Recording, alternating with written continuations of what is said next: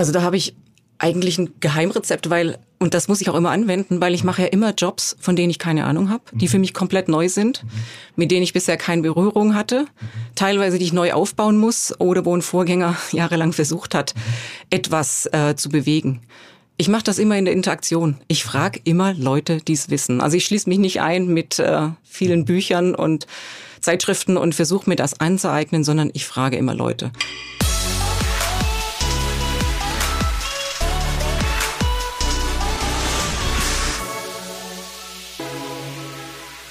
Das sagt Dr. Ulrike Handel, CEO der Dentsu Deutschland und Dach. Die Dentsu-Gruppe hat weltweit über 66.000 Mitarbeiter und kümmert sich um ja, Wachstum und Transformation entlang der Customer Journey. Ich möchte von Ulrike wissen, was heißt denn das eigentlich?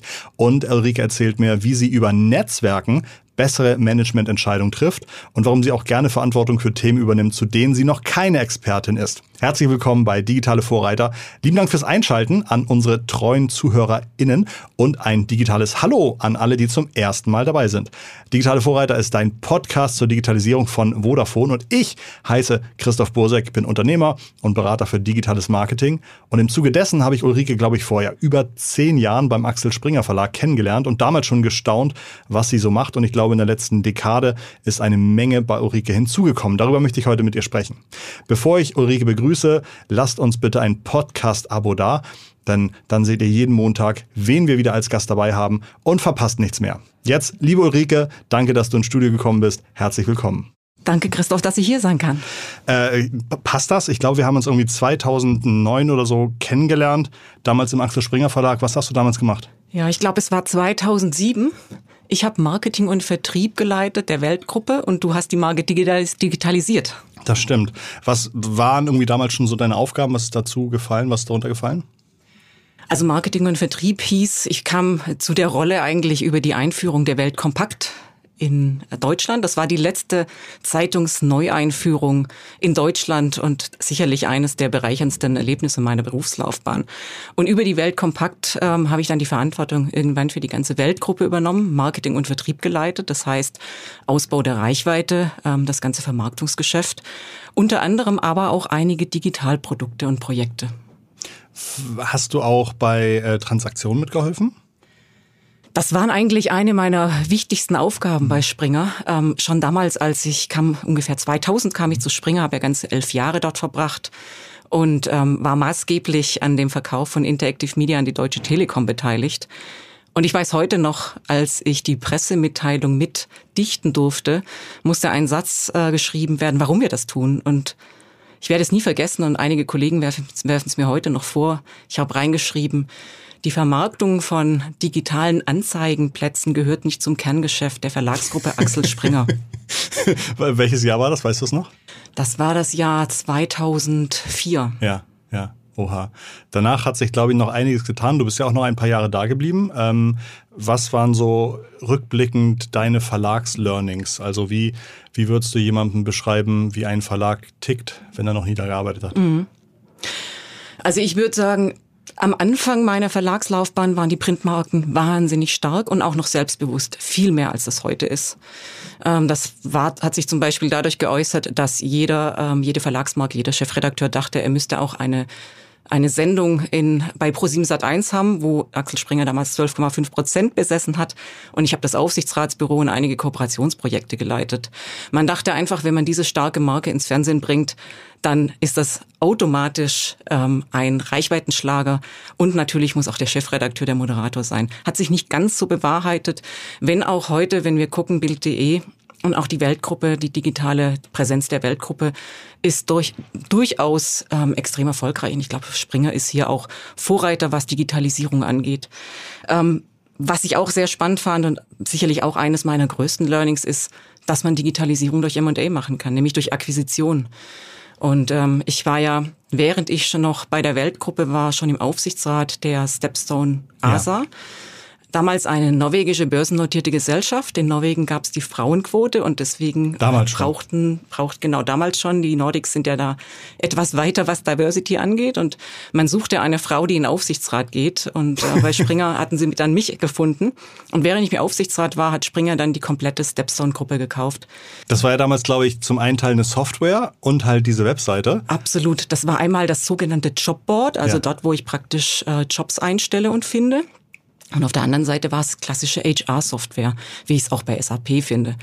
Ähm, wir haben nach dem Kauf beide äh, Geschäftsteile voneinander getrennt und den Softwarebereich sehr erfolgreich verkauft und den klassischen Classifieds-Bereich, also Online-Rubrikenanzeigenbereich behalten ausgebaut und durch weitere Zukäufe vergrößert. Meine Aufgabe war es überhaupt erstmal, den Digital Classifieds Bereich aufzubauen. Damals gehörte dann auch noch Immonet dazu. Das heißt, ja. ich kam aus der Zeitungsecke, ja.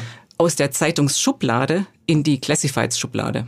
Ich glaube, das war damals auch so ein unglaublicher Deal. Ich weiß nicht, ob du da über, über Zahlen reden darfst, aber ich habe mir irgendwann mal gemerkt, Stepstone wurde gekauft für einen Preis, dann wurde irgendwie später die Software verkauft für irgendwie fast 50 Prozent des Kaufpreises ja. oder sowas. Und dann hat Stepstone aber jährliche Gewinne erzielt, die das Thema sozusagen den, den Kaufpreis ja. schon irgendwie nach ein, zwei Jahren wieder eingespielt ja. haben. Ich habe alle Zahlen im Kopf. Ich weiß aber auch nicht, ob ich sagen darf, aber ich kann nur sagen, so ungefähr war's. Ja. Das war sicherlich die erfolgreichste Akquisition der Unternehmensgeschichte. Ja. Und das ist auch immer mein Vorbild, habe ich bisher leider in meiner eigenen unternehmerischen Geschichte nicht, äh, nicht wiederholen können. Aber das war sicherlich, es, es war Glück. Und ich sag mal, im Nachhinein Strategie, weil Strategie wird ja auch rückwärts geschrieben. das finde ich sehr gut. Du, du, hast dann aber trotzdem irgendwie, äh, trotz des ganzen Spaßes, den du beim Axel Springer Verlag hattest, dir irgendwann überlegt, du möchtest noch mal was anderes von der Welt sehen, ähm, bist dann aus dem Verlag raus. Was waren so ein bisschen ähm, deine Gründe, warum du gesagt hast, äh, ich gucke noch mal, wie das Gras woanders aussieht? Ja. Also ich hatte damals ähm, im Markt wahnsinnig spannende Entwicklungen gesehen und ich war 2012 bereits im Aufsichtsrat der digitalen börsennotierten internationalen Ed Pepper Gruppe. Mhm. Und aus diesem Aufsichtsratsmandat, so ähnlich wie bei Stepstone, ist ein Job geworden. Mich hat der Mehrheitsgesellschafter gefragt, 2012, ob ich den CEO der Gruppe übernehmen würde, den CEO-Posten. Und das Unternehmen, was bis dahin ähm, nicht profitabel war, drehen würde, also einen sogenannten Turnaround einleiten Wie groß würde. war AdPepper damals? Also kann man das an Mitarbeitern oder Umsatz irgendwie äh, festmachen? Das waren ungefähr 350, ungefähr 350 ja. Mitarbeiter. Aber wenn wir, wenn wir gucken, das war verteilt über 16 Gesellschaften auf 10 Ländern, also mhm. wahnsinnig kleinteilig, wahnsinnig fragmentiert. Mhm. Okay. Eure Leistungen damals waren typische Digital-Marketing-Leistungen, Affiliate? Genau, das war eigentlich zweigeteilt. Zum einen war es eine Performance-Agentur, Performance-Agentur-Leistungen, Lead-Generation und Affiliate-Marketing. Und auf der anderen Seite war es eine AdTech-Company. Mhm. Wirklich eine klassische AdTech-Company mit einem Ad-Server, einem eigenen Ad-Server. Anfänge einer SSP, DSP, DMP wurden gebaut und es gab eine ähm, semantische Targeting-Lösung mit dem Namen Crystal Semantics, werden sich einige auch noch dran erinnern. Und ich glaube, auch da wieder, da AdPepper eine AG ist, kann man, glaube ich, von außen zumindest einigermaßen gucken, wie war damals der Aktienkurs. Der war, glaube ich, irgendwie unter einem Dollar oder unter einem Euro. Genau, der war sogenannter Penny Stock, mhm. der lag bei 79 Cent. Mhm. Okay, und dann ging es darum zu gucken, wie können wir Synergien heben, wie können wir äh, versuchen, die, äh, das Brot- und Buttergeschäft wachsen lassen und so genau war das eigentlich nicht definiert. Okay. Ähm, und äh, meine, ich erinnere mich noch an eine meiner ersten Aufsichtsratssitzungen mhm. dort, dass ich gefragt habe, wie ist eigentlich die Strategie? Mhm. Weil ähm, der Cashburn schon mhm. hoch war für die Entwicklungen des AdTech-Geschäfts und mir einfach nicht klar war, wie das Unternehmen langfristig Geld verdienen sollte. Ähm, und das war dann auch genau meine Aufgabe, zusammen natürlich mit dem Führungsteam dort eine Strategie und, äh, zu entwickeln, aber auch ganz, ganz schnell umzusetzen, um, ich sag mal, das Geschäft zu sichern, die Zukunft zu sichern, Profitabilität und ähm, ich sag mal auch ein, ein nachhaltiges Geschäftsmodell aufzubauen. Ich habe eigentlich später eine Frage, aber ich glaube, die passt jetzt viel besser. Wie arbeitest du dich in so neue Aufgaben ein? Also gerade wenn das vielleicht auch ein Thema ist, was du so noch nicht eins zu eins fünf Jahre äh, gemanagt hast. Wie versuchst du das inhaltlich zu verstehen und rauszufinden, worauf kommt es in diesem Business an? Also da habe ich eigentlich ein Geheimrezept, weil, und das muss ich auch immer anwenden, weil ich mhm. mache ja immer Jobs, von denen ich keine Ahnung habe, die mhm. für mich komplett neu sind, mhm. mit denen ich bisher keine Berührung hatte. teilweise die ich neu aufbauen muss oder wo ein Vorgänger jahrelang versucht hat, etwas äh, zu bewegen. Ich mache das immer in der Interaktion. Ich frage immer Leute, die es wissen. Also ich schließe mich nicht ein mit äh, vielen Büchern und Zeitschriften und versuche mir das anzueignen, sondern ich frage immer Leute. Und im ganz konkreten Fall von Ed Pepper, ich weiß das noch wie heute, ich habe das bildlich vor Augen. Ich bin in den Aufsichtsrat berufen worden, habe mir so ein bisschen angeguckt, was das Unternehmen macht. Und obwohl ich vorher bei den Digital Classified Stepstone war, hatte ich keine Ahnung, was AdTech ist ja. und wie das ganze Online-Marketing wirklich funktioniert und wie ich das überhaupt beurteilen sollte. Und ich erinnere mich noch, ich glaube, ich habe Jan Bechler gefragt, ähm, der Fink 3 Gründer und damals auch ein ehemaliger Springer-Kollege. Und der hat mich zu Philipp Westermeier geschickt. Ich glaube, es war eines der ersten Treffen mit Philipp Westermeier. Der saß damals in einem kleinen Büro, kahlen Büro bei der HMS, also bei der Hochschule für Medien in Hamburg und hat gerade an einem, ähm, ich glaube, an der DSP rumgedacht, die ja. später mit Rigo hieß und die er auch erfolgreich verkauft hat. Und Jan Bechler sagte, geh doch dahin, der kann dir das alles erklären. Der hat auch gerade ein Buch darüber geschrieben, das kann er dir auch gleich geben. Und da saß ich bei Philipp Westermeier und habe gesagt, was heißen diese ganzen Abkürzungen? Warum macht man das? Und warum in alles in der Welt muss man das selber entwickeln, wenn es eigentlich, vor allem aus USA, aber auch den Nordics Commons, so, schon solche Maschinen gibt? Und er meinte dann, und ich habe ihn auch gefragt, warum entwickelt ihr mit Rigo? Was baut ihr da? Um es später zu verkaufen. Da dachte ich, okay, so habe ich mich da in das Thema eingearbeitet. Und vielleicht ähm, gerade ein aktuelles Beispiel bei der Denso, wie ich mich da einarbeite. Mhm. Wir haben ja japanische Gesellschafter. Mhm. Ich bin jetzt im vierten Jahr und hatte bisher relativ wenig mit den Japanern zu tun. Und ich sage immer, ich mag Sushi und mein Lieblingsautor ist Haruki Murakami. Das muss reichen. Mhm. Was ist dein Ach, Autor? Ich habe schon ein Auto. Mein okay. Lieblingsautor. Ja. Genau. Und, ähm, Aber du liest es dann in Übersetzung? Ich lese es natürlich alles okay. in Übersetzung und bei den bisherigen Führungskräftetagungen, wo man sich so gesehen hat, hat das ganz gut funktioniert. Da nickte man sich freundlich zu. Ähm, der Übersetzer hat das Restliche getan. So, jetzt habe ich gerade eine Arbeitsgruppe auf ähm, globaler Ebene die sich um die Unternehmensstrategie kümmert. Zwei Drittel Japaner, ein ähm, paar Amerikaner und ich. Und äh, ich habe dort die Leitung übernommen. Und ich habe gemerkt in den letzten Meetings, dass wenn ich einen Witz mache, lacht keiner. Und wenn ich, ich was sage, lachen alle okay. was kein Witz ist. Und ja. irgendwo habe ich gemerkt, und ich gucke dann immer in Gesichter, die ich nicht lesen kann. Ja. Und irgendwann dachte ich, ich muss jetzt, ich muss irgendwas tun, bevor ich jetzt anfange, Bücher zu lesen. Habe mir überlegt, wen kenne ich, der dort eine lange Erfahrung hat und habe mich erinnert an einen Kontakt, den ich bei einem Abendessen in Paris kennengelernt habe, den Michael Rauterkus, war der CEO von Grohe, der Grohe AG mit japanischen Gesellschaftern. Und der hat mir an diesem Abend damals auch schon immer Geschichten von seinen Japanern erzählt und gesagt, wenn sie irgendwann mal wissen müssen, wie das funktioniert, rufen Sie mich an. Und den habe ich angerufen. Und der hat mir so viel wertvolle Informationen gegeben ähm, und noch zwei Buchtipps, die ich jetzt tatsächlich lese. Also das ist für mich die Art, wie ich einarbeite. Natürlich, ehrlich gesagt, ein ganz ganz gute Portion gesunder Menschenverstand hilft natürlich auch, aber Fragen stellen, Fragen stellen, Fragen stellen, keine Scheu haben, weil jeder weiß ja, dass man neu im Unternehmen ist. Ich muss also gar nicht vorspielen, dass ja. ich in der Sache tiefgreifende Erfahrungen habe. Das ist ja wahrscheinlich irgendwie auch dann, also du selbst teilst ja wahrscheinlich auch gerne. Das heißt, wenn ich irgendwie zu dir äh, gehe und irgendwie eine Frage habe, dann ne, beantwortest du dir auch. Also das heißt, so dieses äh, Netzwerk zu haben und irgendwie zu wissen, wen kann ich wann fragen ähm, und dann auch nicht ne, vorspielen, dass man irgendwie eine andere Agenda hat, sondern einfach offen sein, ehrlich sein, transparent sein. Okay. Ja, das, äh, absolut. Also ich glaube, mein Netzwerk ist wirklich für hm. die ganz, für die Arbeit, für einen Anfang im Job, aber auch während der ganzen Zeit ähm, bei jeder Entscheidung ist das Netzwerk genauso wichtig wie natürlich Leute, Mitarbeiter, die intern sind. Und auch wenn ich an Denso denke, ich bin, bin eigentlich bei Denso, wenn ich dran denke, weil weil ich viele Gespräche mit Erik Siegmann über diese Option geführt habe und er letztlich gesagt hat, da kannst du noch ganz viel bewegen, da muss noch ganz viel bewegen. Und lustigerweise aus diesen Gesprächen ist tatsächlich ein Artikel entstanden, der in der W&V genau einen Monat veröffentlicht wurde, bevor ich bei Denso angefangen habe, hab, im April 2017. Der hieß Wohin mit den Mediaagenturen? Und das sind einfach, das sind einfach spannende Gespräche, so gerade in der Vorbereitung auf, auf so eine Aufgabe. Fällt dir denn Netzwerken leicht? Also bist du dann in der Vor-Corona-Zeit gerne auf Abendessen und auf Messen und auf Konferenzen und bist dann bis morgens drei Uhr und unterhältst dich oder, oder äh, findest du irgendwie andere, andere Setups zum Netzwerken besser?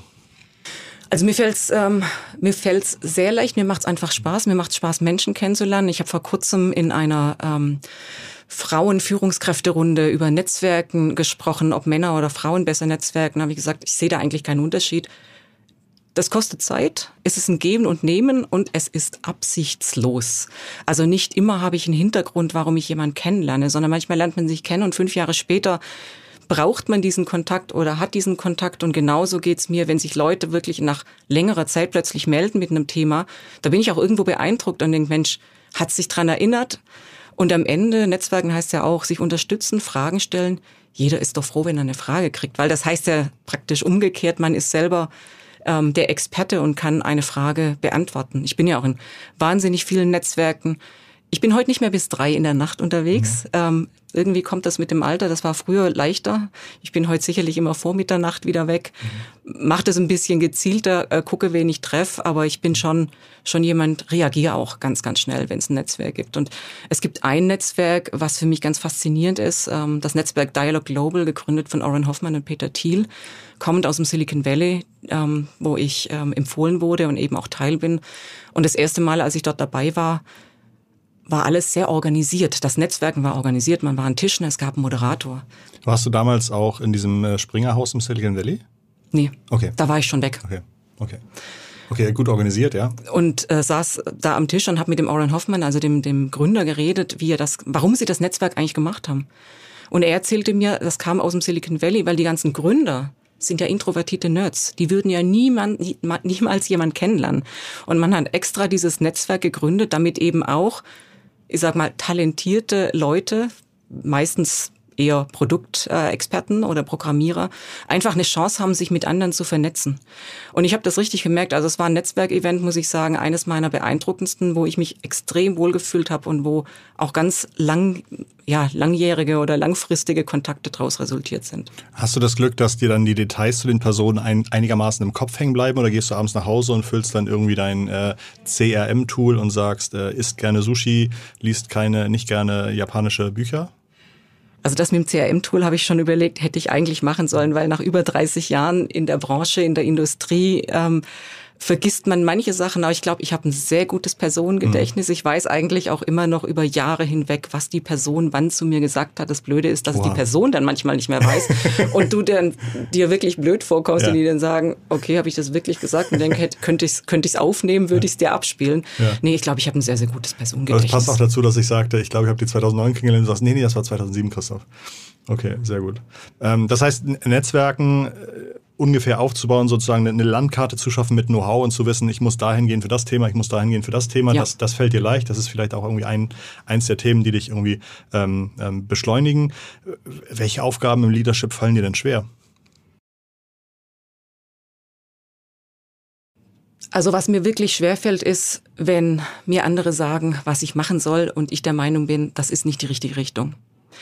Ähm, meine Eltern haben früher gesagt, ich hätte ein Problem mit Autoritäten. Vielleicht rührt das auch daher. Ich habe schon immer sehr gerne Entscheidungen getroffen. Und jetzt ist es halt auch die ganzen Jahre ziemlich gut aufgegangen, ähm, was ich so getan habe. Und wenn dann von irgendwoher, sei es von den Gesellschaftern oder sei es von, vom Unternehmenshintergrund ähm, her, irgendjemand kommt und denkt, mir jetzt sagen zu müssen, du musst das so machen oder so, das widerspricht mir, meiner Führungsphilosophie und auch meinem unternehmerischen Verständnis. Das ist eigentlich das, was mir am schwersten fällt, damit umzugehen. Jetzt bist du bei der Renzo-Gruppe. Ich habe vorhin einfach Lachs gesagt, ihr ähm, äh, kümmert euch darum, dass irgendwie an allen Punkten der User Experience irgendwie Wachstum passiert. Was heißt das genau? Also vielleicht ein bisschen Hintergrund zur Denso-Gruppe, weil ich höre, merke im Markt immer wieder, dass ähm, das Bild von uns nicht ganz, etwas diffus ist, um es mal so zu sagen. Und wir haben uns auch in den letzten Jahren wahnsinnig verändert. Ich bin ja vor vier Jahren zur Denso-Gruppe gekommen, damals Deutschland übernommen mit dem Ziel auch Transformation. Auch damals hat mir keiner gesagt, mach das oder das. Ich hatte ein Briefing bekommen, das habe ich gelesen und habe nachher nichts davon auf meine Prio 1 Liste gesetzt. So ist eigentlich immer die typische Situation. Bin also reingekommen. Wie kommst du so durch die Probezeit? indem ich relativ schnell, ich glaube, relativ gute Ergebnisse liefere. Und indem halt ähm, auch bei der Densu war das so, die waren ja etwas aus England raus, aus dem Headquarter raus, etwas ratlos, als ich reinkam. Also es konnte mir eigentlich keiner sagen, was zu tun war. Ähm, das war ja auch meine Mission. Das Tolle ist ja auch immer, wenn Unternehmen so ein bisschen unter Druck sind, darfst du ja auch freier entscheiden. Das heißt, das Briefing hat mir eigentlich nur so eine Guidance gegeben. Hier ist was, hier bröselst, hier kocht's, da kannst du drauf gucken. Ähm, das könntest du reparieren. Aber es war das war ein Vorschlag, aber keine Vorgabe.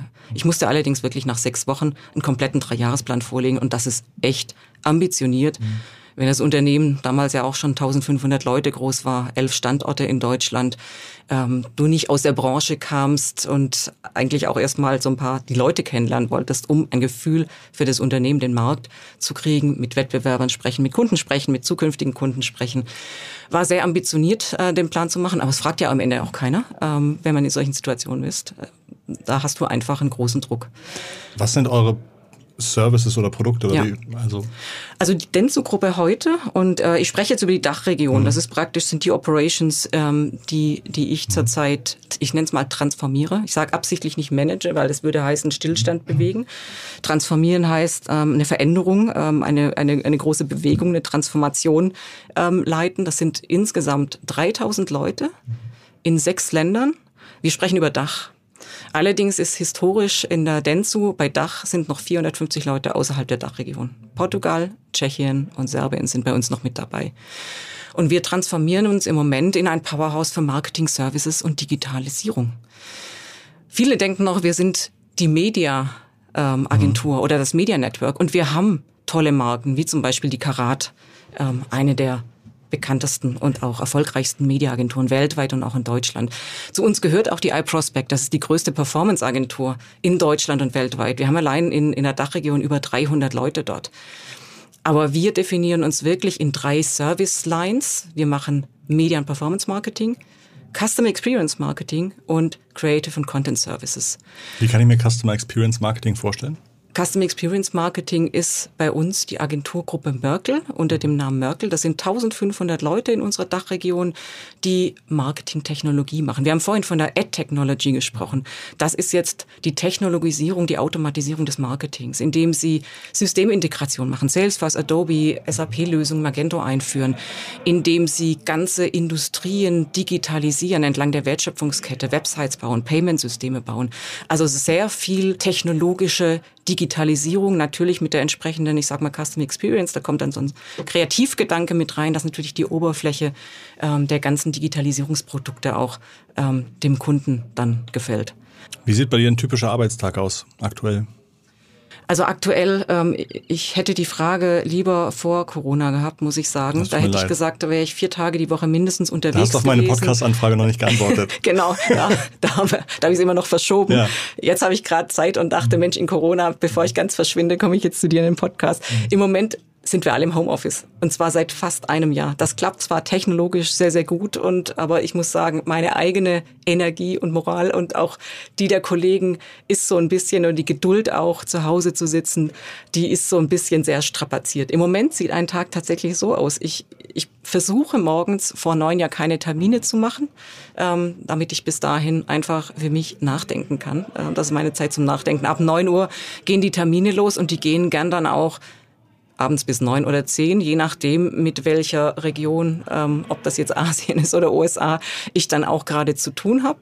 Ähm, das ist eigentlich wirklich vollgestopft mit Videokonferenzen, so wie es im Moment, glaube ich, in jedem Unternehmen, in jeder Industrie ist, ob ich mit Startup, Mittelstand oder großen Konzernen spreche. Ähm, irgendwas hat sich da verändert und gedreht. Und für mich das Spannendste ist, wenn ich wieder anfange mit Reisen und ich gucke jetzt schon. Freust du dich drauf? Wie verrückt. Mhm. Also ich war vorher teilweise ein bisschen reisemüde, hatte viele Flugverspätungen, ähm, bin irgendwo in Städten gestrandet, wo es keine Hotels mehr gab. Und da dachte ich dann am Anfang, super, endlich nicht mehr so viel reisen. Ich muss sagen, jetzt, ich habe meine Leute in den sechs Ländern zum großen Teil noch nie gesehen. Ich habe mein Führungsteam über Online eingestellt, also über Videokonferenzen eingestellt. Ich habe einige noch nicht getroffen. Untereinander haben die sich auch noch nicht getroffen. Und das ist schon schwierig, wenn du von Deutschland aus plötzlich eine Dachregion mit fünf weiteren Ländern übernimmst und die immer über Videotownhalls beschallst, dann sehen die dich zwar und kriegen so ein bisschen Gefühl, aber dieses persönliche Treffen, dieses Sehen, ob das jetzt intern ist oder auch mit Kunden oder auch Geschäftspartnern, finde ich so irrsinnig wichtig. Und ich habe vorhin ja über das Netzwerken erzählt. Also deswegen ich werde inspiriert und auch getrieben durch persönliche Kontakte. Die bringen mich weiter. Und wenn ich die nicht habe, fehlt was. Und ich habe das gemerkt, als wir mit dem Leadership-Team wir hatten letztes Jahr so eine kleine Leadership-Session, um uns besser kennenzulernen. Alles natürlich per Video, super organisiert, aber nach wie vor im Video. Und ein, eine der Aufgaben war, man ist zu zweit in eine Gruppe ähm, zusammengestellt worden und sollte eine Vision entwickeln, jeder für sich und die mit dem ähm, Gruppenpartner, dem sogenannten Buddy, teilen. Und am Ende bin ich raus und ich habe auch was entwickelt und mein, mein, mein Buddy hat mir dann gesagt, Ulrike, das ist keine Vision, das ist eine Checkliste. Und da habe ich gemerkt, in welchem Stadium ich mhm. gerade bin. Wir sind gerade in der größten Transformation der Geschichte der Agentur, sicherlich. Ähm, und ich versuche alles einfach zusammenzuhalten, aber ich finde einfach in dieser Zeit, in dieser Homeoffice-Zeit, in dieser Zeit der Pandemie versucht man einfach, das Geschäft weiter voranzutreiben den Überblick zu bewahren. Ähm, aber so die echte Vision, die kommt erst dann wieder, glaube ich, wenn wir uns auch wirklich sehen. Und ähm, also ab Sommer ist meine Reise, ist meine Reise wieder geplant. Ich hoffe, dass es dann auch funktioniert. Wenn du so viele Videokonferenzen hast und wahrscheinlich auch deine Zeit ja einigermaßen kostbar ist, hast du für die Videokonferenzen äh, machst du dir irgendwie Anforderungen, wo du sagst, es geht jetzt los, ich erwarte, dass wir in 20 Minuten folgende Entscheidung haben oder äh, also gibt es da irgendwelche Regeln, die du an, an Videokonferenzen stellst? Ja. Ja, aber auch hatte ich vorher auch schon bei hm. meinen ganzen Meetings. Also es gibt kein Meeting ohne Agenda, es gibt auch keine wenn ein wichtiges Meeting war, äh, gibt es auch entsprechende Minutes, ähm, also Protokolle, To-Dos, die nachgehalten werden. Und zum Beispiel gerade heute Morgen, bevor ich jetzt äh, hierher kam zu dir ins Studio, haben wir gerade ein größeres Meeting nächste Woche abgesagt, weil wir nicht genug Themen für die Agenda haben, weil wir so viele andere Themen haben. Also wenn es gibt kein Meeting ohne eine relevante Agenda und auch bei den Showfixen bin ich so, dass die Showfixe, die ich mache, die sind mit den neuen Kollegen, die jetzt am Anfang des Jahres halt dazugekommen sind, alle im Homeoffice, damit die eben besser integriert werden. Aber ich mache normale, normalerweise keine Showfixe, einfach, dass sie im Terminkalender stehen, sondern ich bin ein ganz großer Freund von anlassbezogener Kommunikation, sonst bist du auch unflexibel und ähm, eine Assistentin macht dann nur noch Termintetris. Du hast vorhin erzählt, äh, damals bei Springer brauchten sie eine Frau für die äh, ähm, äh, Beirat, Beiratsrolle? Das war Aufsichtsrat, Aufsichtsrolle in Norwegen. Ähm, hast du Tipps für andere Frauen, warum es bei dir so gut klappt oder einfach Themen, wie du als, äh, als Frau irgendwie gut vorankommst? Das ist eine ganz, ganz häufig gestellte Frage und ähm, ich weiß gar nicht, ob es bei mir so gut klappt. Ich mhm. könnte ja auch noch viel weiter sein oder viel mehr Aufsichtsratsmandate haben. Ähm, es ist, ich würde sagen, es hat sich einfach ergeben, was bei mir sicherlich ausschlaggebend ist. Ähm, wenn mich jemand gefragt hat, ob ich, hab, ob ich eine Aufgabe übernehme, habe ich immer gleich Ja gesagt denk, gedacht habe ich oft, ich habe keine Ahnung, ist viel zu groß, habe noch nie ein börsennotiertes Unternehmen aus der ersten Reihe geführt, Classifieds kenne ich nicht, Zeitung weiß gar nicht, wie eine Druckerei funktioniert.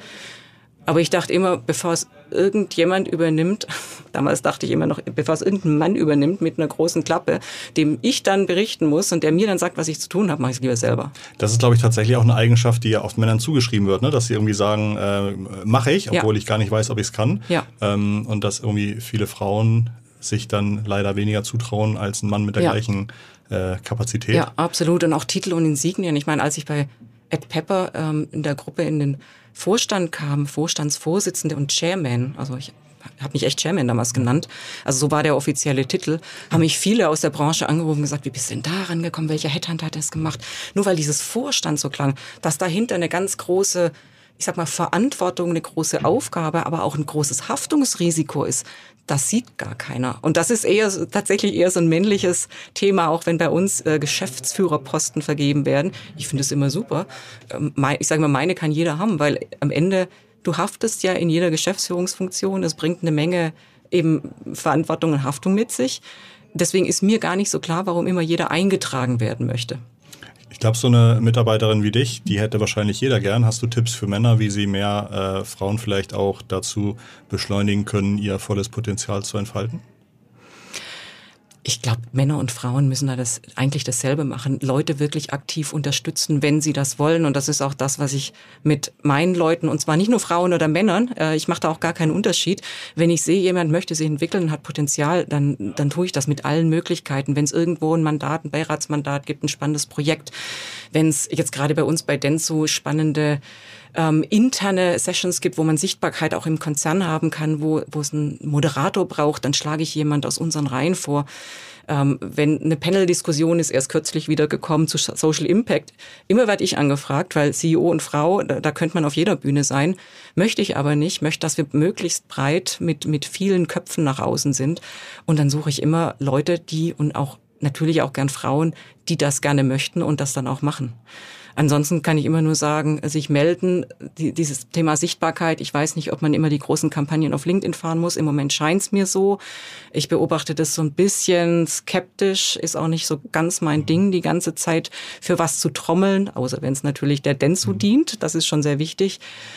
Aber ähm, ich glaube einfach, ja sagen, anpacken, nicht zu zögerlich sein und ähm, die ersten Zweifel, die man vielleicht noch hat, einfach mal für sich behalten oder zu Hause mit Freunden und Familie besprechen, aber weil am Ende jeder kocht nur mit Wasser und gesunder Menschenverstand ist eigentlich die Hauptsache. Das stimmt. Und immer wieder ist man erstaunt, wie gut das äh, Wasserkochen äh, ähm, ausgeschmückt wird, sodass man denkt, oh, jetzt habe ich jemanden getroffen, der kocht nicht immer nur mit Wasser.